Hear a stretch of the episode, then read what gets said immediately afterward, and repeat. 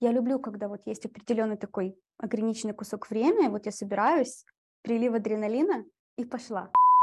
Я люблю представить, будто мы сейчас уже сотрудники, то есть будто я не на интервью, а мы уже команда, и мы уже что-то решаем вместе. Вот так. Я, я хочу перестать говорить про собаку. Я не знаю, почему я вдруг решила привести этот пример. У меня никогда собаки даже не было. Вот, и да, я люблю whiteboard.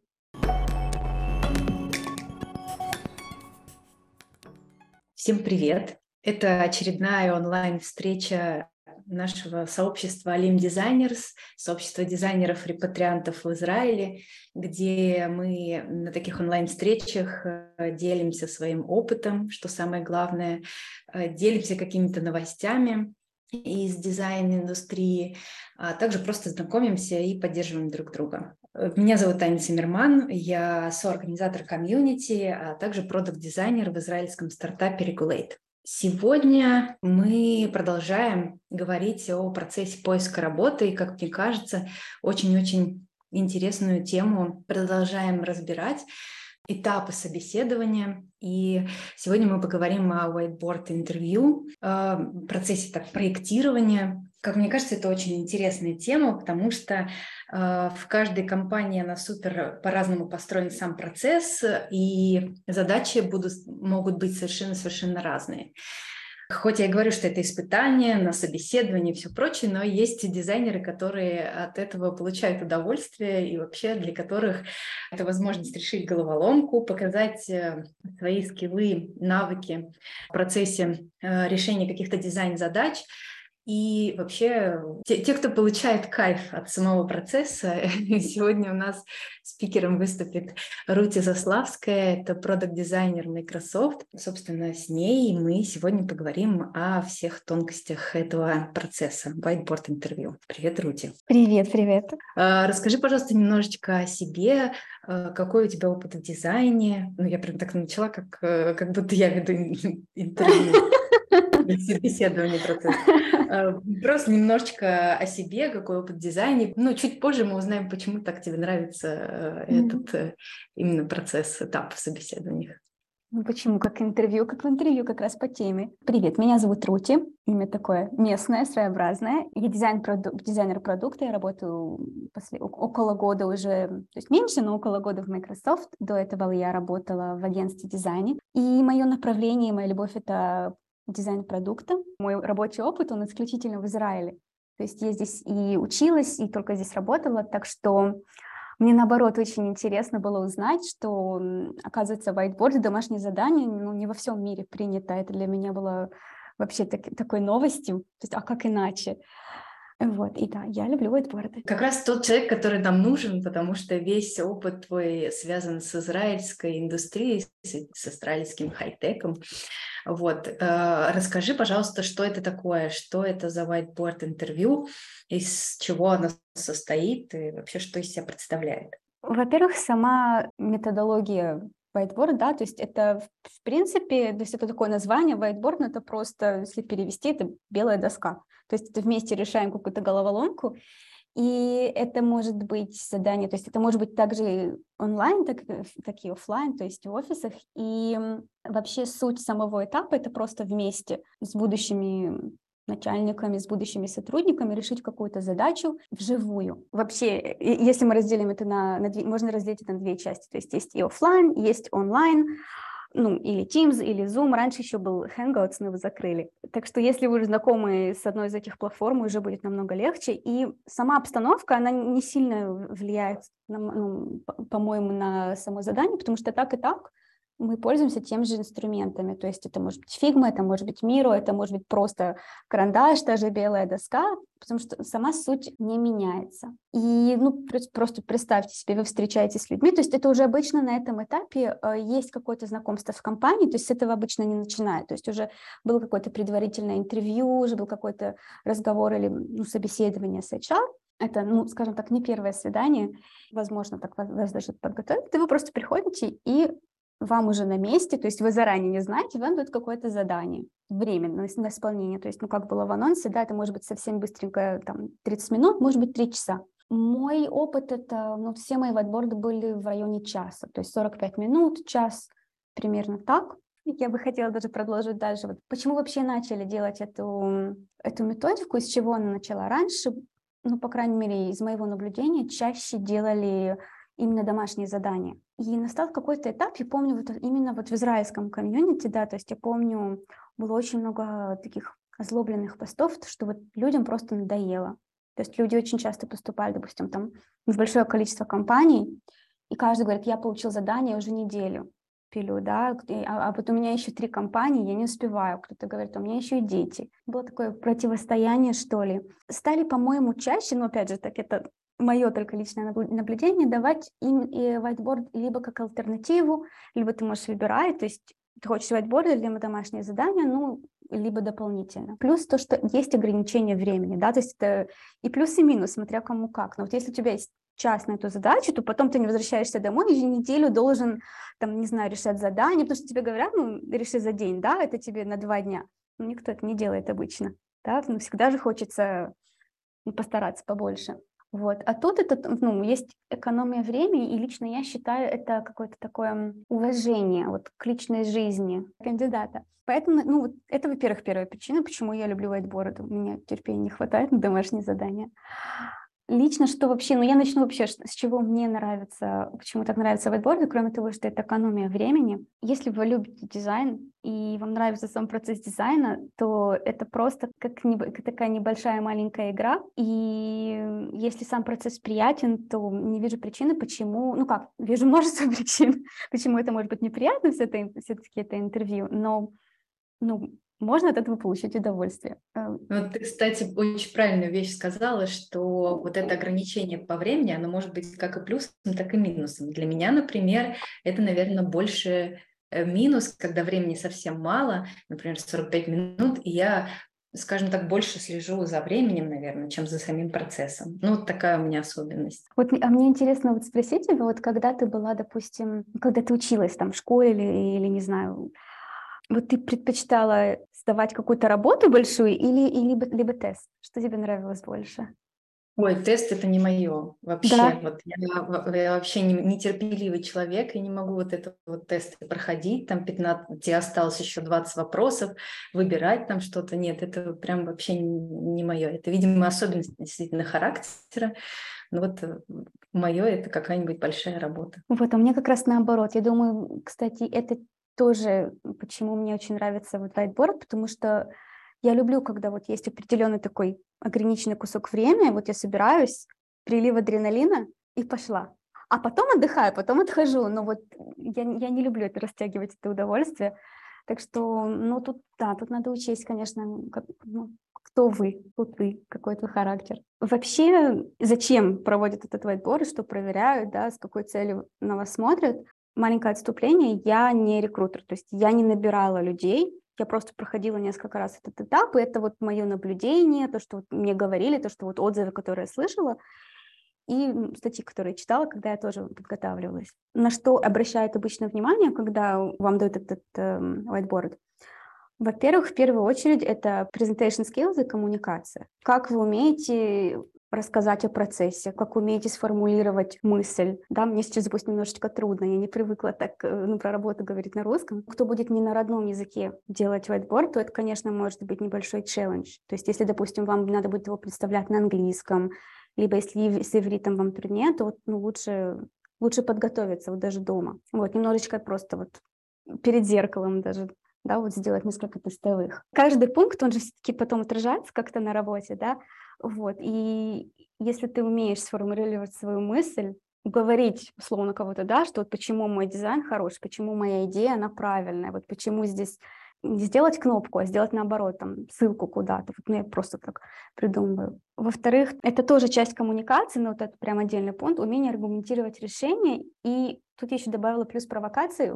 Во время задания будут все время провоцировать. Все время будут задавать какие-то вопросы, и ну, это не лично, это специально. Я помню, первый раз я даже немножечко удивилась, даже испугалась, потому что я вот как раз что-то так представляю, аргументирую, меня так перебивают. А если тут вообще пойдет не так? Я не помню точно, какой был вопрос, ну, я еще не могу говорить конкретно какие задания делала, потому что NDA. Вот, но я помню, что первая моя реакция была немножечко так, ой, что-то не так. А потом я уже поняла, что вот это, это и есть часть испытания, да, то есть это и есть часть задачи, то есть эм, сделать такую небольшую симуляцию, то есть, а как вы будете реагировать на, допустим, на неприятные ситуации на работе.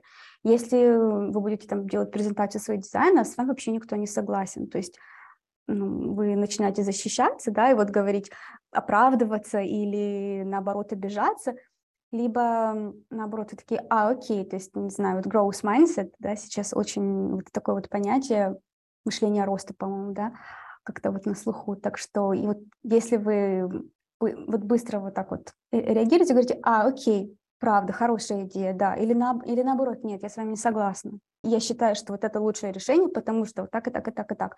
Проявить ассертивность ну, важно, то есть провокация это не лично. Да, вот. мне кажется, вот это, кстати, часть э, о работе в команде тоже, она очень сильно откликается, что когда там brainstorming какой-то в команде, ты разговариваешь не только там в дизайн-среде, но, например, с какими-то разработчиками и фронтендерами, э, тебе приходится не только аргументировать э, свои решения, но и, да, отвечать на всяческие провокации. Мне очень нравится то, что ты сейчас сказала, потому что это и есть такая вот симуляция рабочего дня, скажем так. То есть то, что мне вообще, я уже сразу говорю такой небольшой тип, но то, что мне лично всегда помогает, вот я люблю представить, будто мы сейчас уже сотрудники. То есть будто я не на интервью, а мы уже команда, и мы уже что-то решаем вместе. Ну, ну это смешно сказать, представь, представьте, что вы команда, ну, ну вот правда, я когда начала это применять, как-то даже ну, интуитивно, мне стало намного легче. Во-первых, я не стала, ну, я стала меньше волноваться, Потом, во-вторых, у меня совсем поменялся подход, то есть я перестала вести себя как, ну, как будто вот меня сейчас проверяют команды жюри, и все смотрят на меня, а будто вот мы на равных, и, и мы вместе это решаем, потому что на самом деле вообще whiteboard решаешь вместе. Для интервьюера намного сложнее, чем домашнее задание, потому что надо парировать, надо импровизировать. И это чисто очень такие открытые задачи, да, допустим, там интерфейс, ну, чтобы выгуливать собаку, да, или что, ну, что-то такое очень фантазийное, и каждый может что-то такое придумать, и потом надо парировать вопросы. И когда подход он такой, что вот мы это решаем вместе, это вообще меняет диалог. Я считаю, что, по крайней мере, в Израиле тут общение такое очень casual, нету такой вот формальности. Когда ты превращается в такой вот маленький хакатон, я, я тоже несколько раз участвовала в хакатонах, я, я, помню, вот я думаю, это была лучшая подготовка что именно опыт само, самих хакатонов, которые я могла применить в задачах, потому что когда это превращается в такой хакатон, то он есть место просто ну, пошутить, познакомиться, узнать поближе этих людей, да. И, окей, мы говорили про коммуникацию, про умение аргументировать решения и реакции на провокации, умение четко сформулировать правильные вопросы. Я, меня как-то понесло, я забыла про это что-то сказать, но на самом деле сам whiteboard он обычно начинается, то есть дают задачу, правильное дело это не, не сразу начать рисовать, да, то есть сделай интерфейс, который решает ту или иную задачу, ну ладно, я начинаю рисовать. Нет, сначала э, надо задавать вопросы. То есть, ну, опять же, я сейчас конкретнее на примере покажу, но там, спросить вопрос про, э, про пользователей, про среду, то есть про цель, это все будет, конечно, выдумано. То есть, ну, можно просто выдумать, что вот мы делаем интерфейс для, как, для какой-то совсем фантазийной среды, но это не важно. Главное само мышление и сам подход, что приводит вот к этому пункту глубокое понимание проблемы задачи. То есть умеем ли мы увидеть вот саму суть проблемы. То есть это, это вообще очень UX а, задания. Вообще фокус обычно в отборах это больше на user experience. И последний пункт это и есть management. Я честно признаюсь, я не особо следила за временем, когда я проходила эти этапы, не потому что не потому что я забывала, просто вот мне казалось, что всегда есть достаточно времени. Обычно вот задачу, которую вы получите, она, ну, вам дадут достаточно времени, чтобы ее решить. Из моего личного опыта обычно люди, с которыми вы решаете эту задачу, я даже не говорю те, которые берут интервью, старых людей, с которыми вы решаете задачу, они тоже будут следить за временем, и если там вы немножечко задержались на каком-то пункте, то, ну, то скажут.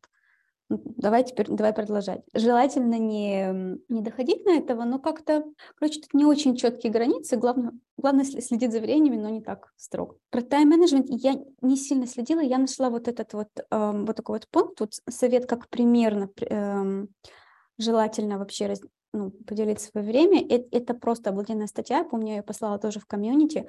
Она на иврите, но можно включить Google переводчик. Из всех языков, что я вообще читала, э, про тему поступления на работу, это была, наверное, была лучшая статья именно по теме дизайна. Первые 10 минут лучше уделить вообще пониманию задачи, то есть то, что мы говорили, сформулировать вопросы, вообще спросить вопросы про, про задачу, про среду, про, э, про пользователей. И это будет такая некая беседа, да, то есть поэтому 10 минут. То есть вообще задуматься вот о цели этого задания, почему вот то, что вы сейчас делаете, вот этот скелет этого интерфейса, почему оно имеет право быть, скажем так. Потом еще где-то 10 минут формулировка именно самой проблемы, которую вы пытаетесь решить, самой именно UX проблемы, да, кто ваши пользователи, то есть после того, как уже был какой-то диалог, вы уже тут начинаете создавать себе бриф такой, да, то есть вот это, вот это проблема, которую мы решать, вот это мои пользователи, наша цель, наши KPI, как мы будем измерять успех, немножечко стратегическое мышление, это может быть совершенно выдуманное, то есть это никто не проверяет, то есть если мы говорим про, не знаю, приложение, с помощью которого мы выгуливаем собаку, то KPI будет, ну, не знаю, собака будет жить дольше. Ну, я просто сейчас придумала, но главное показать, что вот вы умеете придумать, э, то есть вы умеете обнаружить, понять причинно-следственную связь. То есть если вы классно выгулите собаку, то у нее лучше здоровье. Если лучше здоровье, она дольше живет. Ну, я опять же таки сейчас такое, ну, совсем что-то придумала, но далее написать user flow, то есть мы уже прошли 20 уже почти половина времени, да, то есть мы еще пока ничего не нарисовали. Мы только планируем, мы, мы только планируем стратегии, мы только понимаем, что мы будем рисовать. Вот. Потом 15 минут мы вот чисто просто словами выписываем user flow. Я бы, я бы даже на, назвала это скорее user journey, то есть какой путь проходит наш пользователь в этом маленьком мире, в этой задаче. То есть еще более конкретные примеры, но если мы говорим про собаку, то есть с чего начинается user flow выгуливания собака, то есть это еще начинается с того, что как, вот как я еду домой с работы, потому что я уже тогда начинаю думать, что вот надо бы выгулять собаку, интересно, как она, вот, ну, там, не знаю, э, то есть... Возникновение потребности самой, да. Угу, угу. Если вы умеете показать, что вот у вас такое вот обширное, холистик понимание пользователей, то это большой плюс. Вообще весь фокус, я бы сказала, whiteboard, кроме того, что фокус на UX, ну, все идет через перспективу пользователя. То есть даже если вы то, что вы, грубо говоря, ну, я люблю использовать слово нарис, нарисуете, да, но даже если то, что вы нарисуете, можно было бы сделать лучше, я даже не говорю в качестве исполнения, я сейчас покажу это просто wireframes, там про эстетику никто ничего не говорит, но даже если можно было это как-то сделать лучше, если у вас очень глубокое, хорошее понимание, это, это я считаю, это, это главное. Далее уже прошло где-то половина времени, даже больше, около 20 минут мы рисуем э, именно сам, сами скрины. То есть мы выбираем главные скрины этого флоу и рисуем wireframes. По ходу, ну вообще все эти пункты все время нам будут задавать вопросы, все время будут провоцировать. Особенно вот на этом этапе, уже когда начинаешь рисовать, все время вот на всех whiteboard интервью всегда задавали какой-то вопрос, что вот надо было переделывать дизайн. А если вот, вот на этом этапе что-то случилось? Я, к сожалению, не помню конкретные вопросы, а, потому что прошло какое-то время. Хотят действительно увидеть, вот как вы реагируете, если вот надо поменять дизайн, потому что дизайн все время надо менять. Это это вот маленькая симуляция жизни. То есть любой дизайн, который я когда-либо делала, всегда надо было переделывать, всегда что-то было невозможно, всегда потом был какой-то юзер-фидбэк, которого мы не ожидали. Так что ну, тут все очень, очень жизненно. И где-то последние пять минут, я бы сказала даже три минуты, если вы быстро разговариваете, то просто вот подытожить все это, сделать заключение, то есть презентовать то, что вы вместе создали. То есть, окей, мы создали сейчас такой-то, такой-то продукт, наша цель, вот, и user flow. Кстати, про вопросы. Если скорость — это что-то, с чем вам немного труднее, то лучше ну, особо обращать внимание на время, потому что вопросы тоже берут какое-то время. То есть если ну, мне надо 20 минут чисто, чтобы нарисовать wireframes, а если мне спросят вопрос, то мне выбивает из строя, то, возможно, мне лучше уделить этому, допустим, 25 минут. Тут уже ориентируйтесь на себя, просто задать вопрос, надо переделать, и до того, как надо переделать, надо подумать. И подумать это тоже еще несколько минут, так что каждый пусть ориентируется на себе, Советы скажу потом. Я как раз э, хотела у тебя спросить, может быть, у тебя есть какие-то советы, например, ну, как э, себя вести, когда тебе нужно подумать, сделать паузу, там, например, так и говорить на этом whiteboard интервью, что там, мне надо две минуты подумать, или как, как здесь себя вести? Во-первых, всегда лучше быть честной и откровенной. Главное, особенно когда спрашивают вопрос, то это во-первых, главная ваша реакция. И вот если тебе надо подумать две минуты, то лучше подумать, а не вот просто в состоянии стресса сказать что-то, что ты не считаешь правильным. И я это тоже применяю на работе. Даже сегодня, вот утром у меня был созвон с разработчицей, она меня что-то спросила, сказала, знаешь, я не знаю. Я хочу подумать, я посоветуюсь еще с кем-то, и я тебе потом скажу. То есть это никак не отличается от, от настоящей жизни. Можно на любой вопрос ответить вопросом.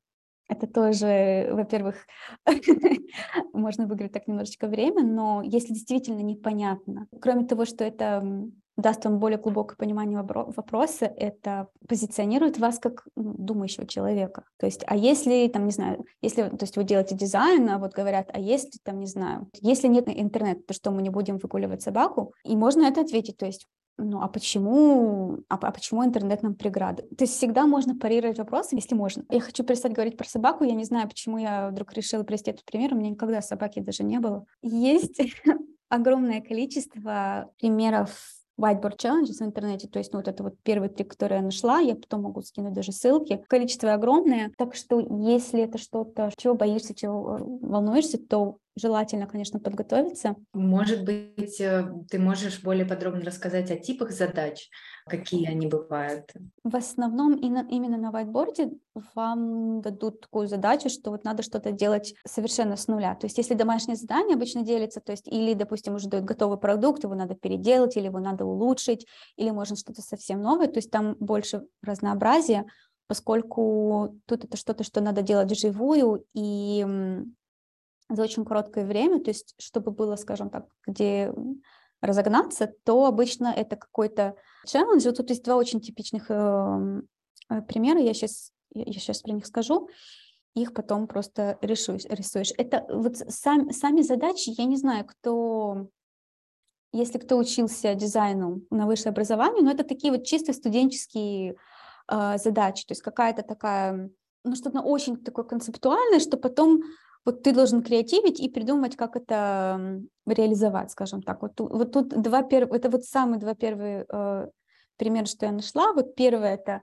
э, про subscriptions, то есть, допустим, вот если у нас очень много подписок, создать какой-то интерфейс, который помогает пользователю э, следить за всеми подписками. Или тут вообще это такой, мне очень понравился этот пример, потому что он, э, вот если это такой жизненный, то это ну, машина времени. Вот придумали машину времени, вот сделать интерфейс для или либо для телефона, для, либо для smartwatch, с помощью которого можно путешествовать во времени. Но это, это прикольно, то есть, ну, кроме того, что это очень креативная вообще задача, э, это прекрасный пример тому, что это не важно, что, вы, что вам дают и что вам решают. То есть, в принципе, те же. Ну, кто пользователи машины времени, да, то есть это, это полный полет фантазии. Это может быть, даже если сейчас я, я покреативлю, потому что мне очень хочется, вот если бы я подошла к этой задаче, то бы я себя спросила, вот кто хочет путешествовать времени, да, а куда мы путешествуем, в будущее, либо в прошлое, а с какой целью, а сколько лет этому человеку, то есть это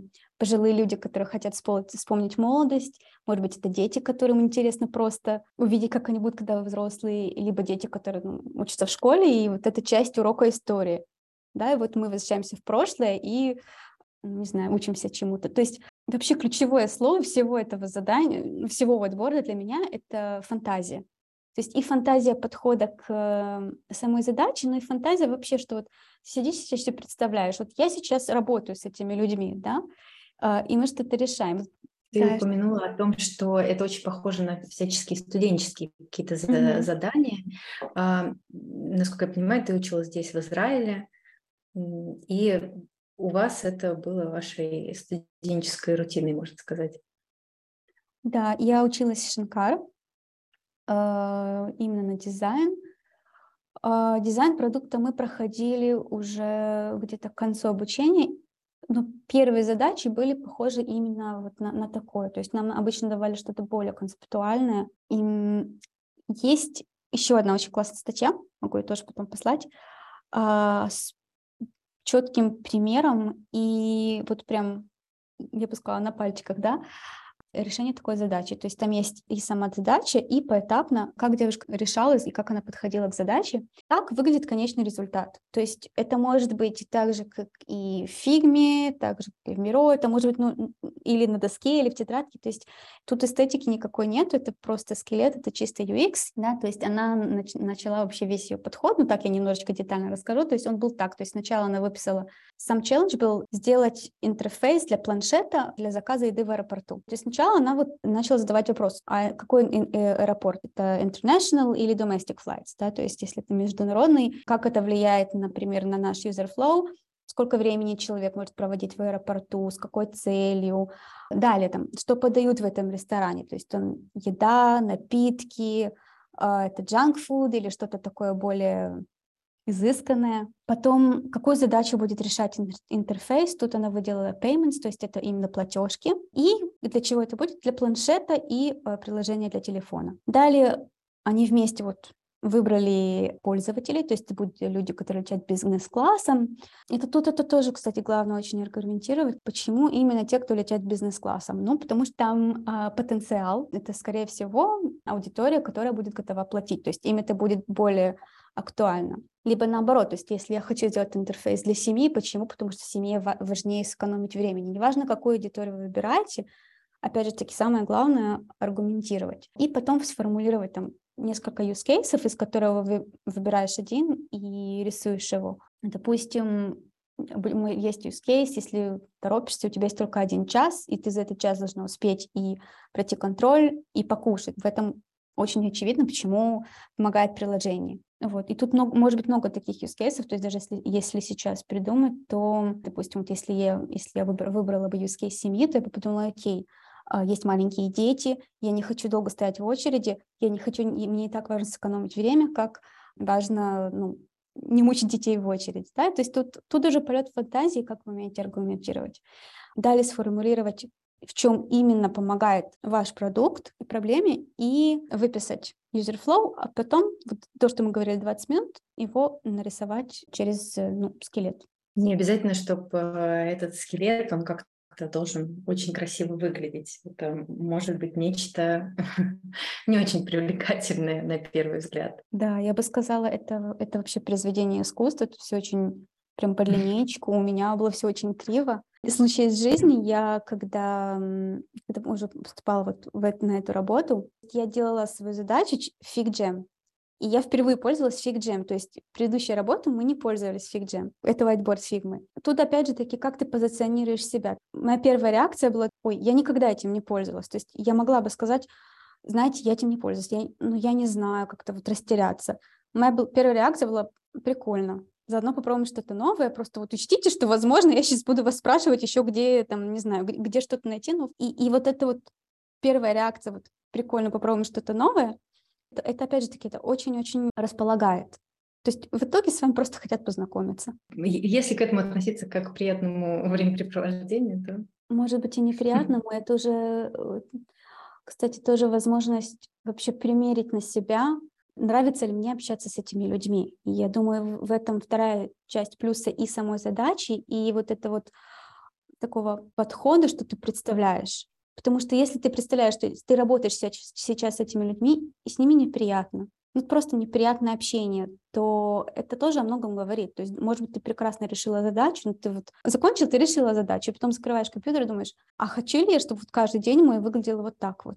Чтобы, не знаю, может быть, какие-то неприятные замечания или... Вот бывает просто вот, что на человеческом уровне вот нет, нет вот такого вот клика. Ну да, не состоялась как-то вот эта да. вот коммуникация connection. Mm-hmm. Слушай, когда ты проходила э, эти интервью, у тебя уже как ты к ним готовилась, во-первых, и у тебя эта структура, она выстраивалась, или ты изначально вот как применяла какой-то один фреймворк, и, собственно, так э, по нему и шла? На самом деле я применяла фрейм, то есть я бы не назвала это фреймворк, это просто обыкновенный процесс работы, который я и так применяла на работе. Я когда проходила эти интервью, у меня уже был какой-то опыт, то есть когда я поступала на первую работу, первую работу как дизайнер, мне не давали такую задачу. И вообще еще одно маленькое отступление, любое домашнее задание, whiteboard, вас всегда будут проверять и оценивать, соответственно, вашему уровню. Если это первое ваше задание, никто не будет э, думать, что вот вы сейчас должны представить там какой-то супер детальный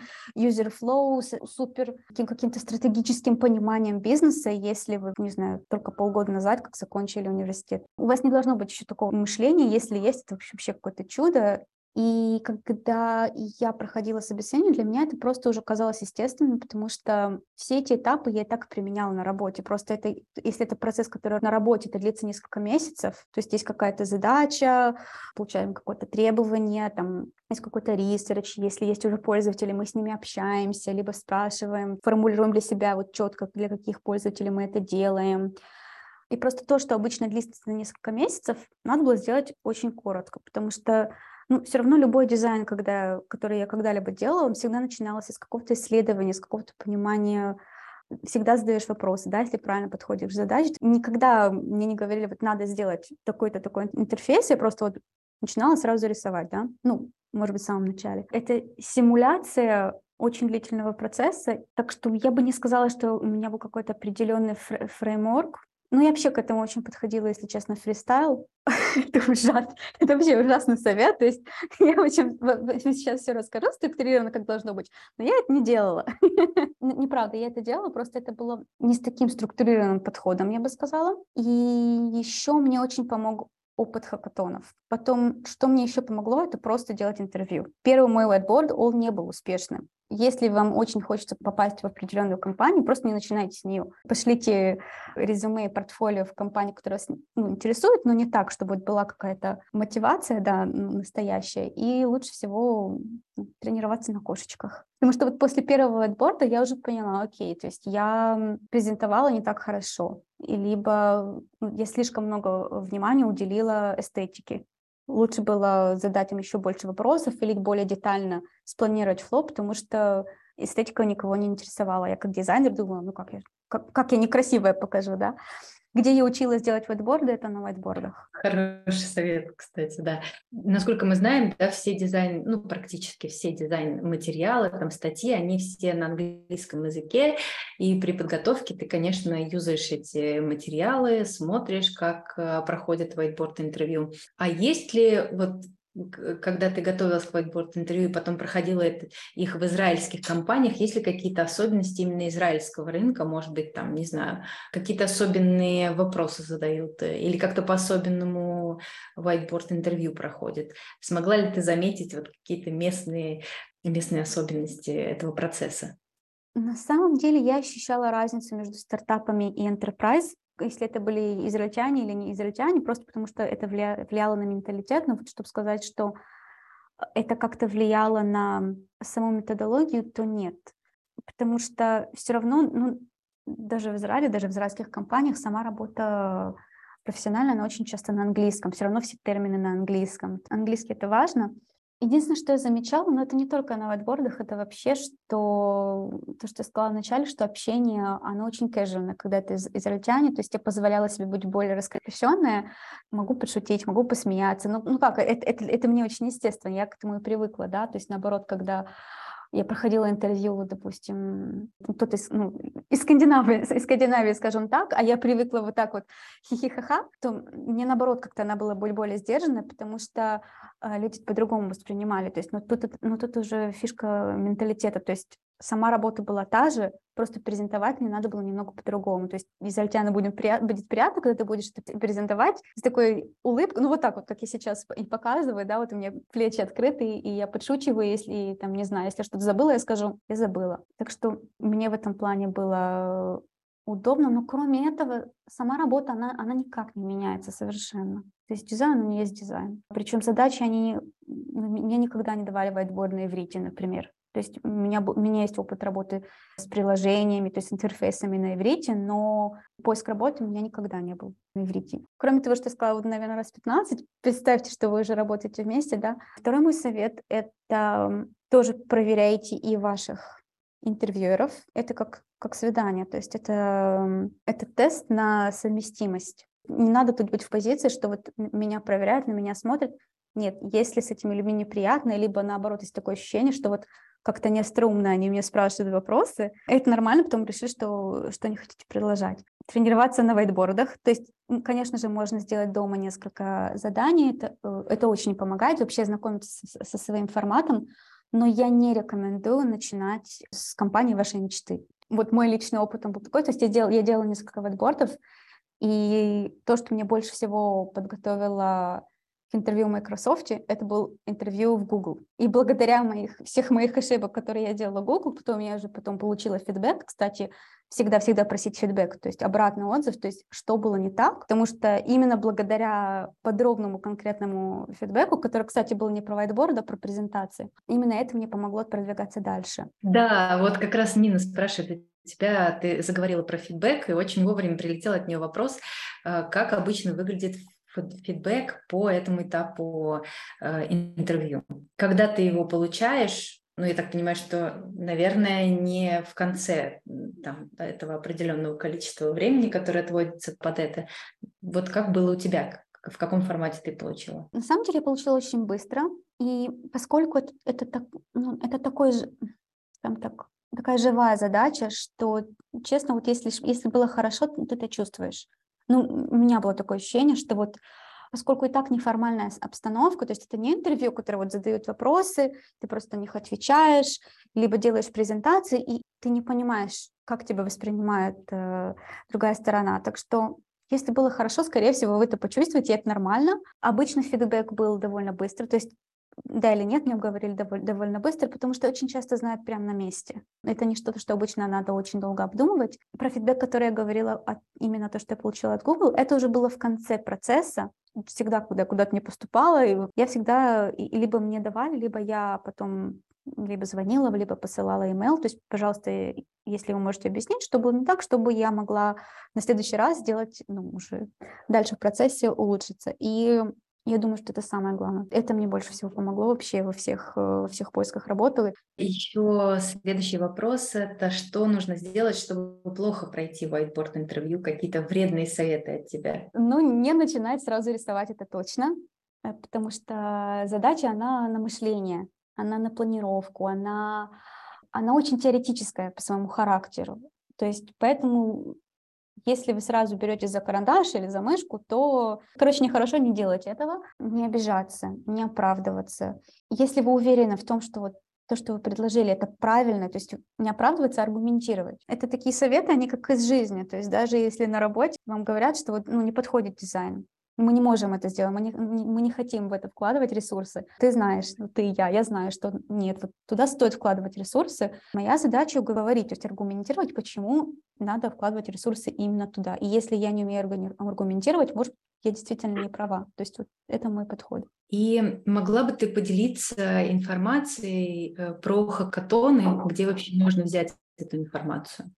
Я активно их не искала. Ну, во-первых, это, это не совсем совет. Есть обычно в учебных заведениях, то есть я и во время учения проходила некоторые такие организации, компании, которые проводят все время хакатоны, то есть каждый год или каждое какое-то время. Можно следить за ними, можно просто погуглить. Некоторые хакатоны, допустим, я помню раньше, я не знаю, если до сих пор Facebook это делает, то раньше есть, был, допустим, ежегодный хакатон в Фейсбуке, туда надо было поступать. То есть надо было прям э, ну, они прям не каждого брали. Есть другие какие-то форматы, где вот просто набирают людей, не надо соответствовать каким-то определенным требованиям, просто вот набираю, либо вы уже приходите командой, либо просто подаешь свои данные и делаешь. После ковида, наверное, есть еще удаленные хакатоны, а, но там я, ну, я, уже, я же не проверяла на деле, я просто помню, как у нас в компаниях уже проходили удаленная, так что я думаю, что, наверное, должна быть. Ты э, сейчас больше говорила, конечно, о плюсах whiteboard интервью, но, может быть, есть какие-то минусы у этого этапа собеседования или то, что тебе лично, например, не очень нравится? Сам whiteboard, он по себе нейтральный, это просто зависит, вот как ты сказала в начале, вот от характера, от человека. Если вот такая вот ситуация вам делает прилив адреналина, вы кайфуете. Это моя личная реакция. Мне, очень, мне просто очень подходит этот формат. Еще я бы сказала, что поскольку это как тест, то может просто не повести, если тебе как-то ну, плохо себя чувствуешь. Вот я делала один whiteboard очень поздно мы как-то назначили очень поздно вечером. Я под конец уже, я, я была настолько устала, я, я просто сказала в открытую, сори, мне уже очень сложно, потому что я вот начала что-то аргументировать, и мне уже под конец я просто забыла, вот у меня просто оборвалась ниточка. Ну как, я это сказала открыто, они же тоже были усталые, все были усталые, никто уже не получал никакого удовольствия. Если мы начали с удовольствия, то там уже было вообще ужасно. Это тоже минус. То есть, если вам просто не повезло, если плохо себя чувствуете, если вы усталы, то это, конечно же, отрицательно влияет, так же, как и на интервью. И то это не минус, то есть совсем можно справиться. Ну так завалите один вайрборд, и со следующим уже будет лучше.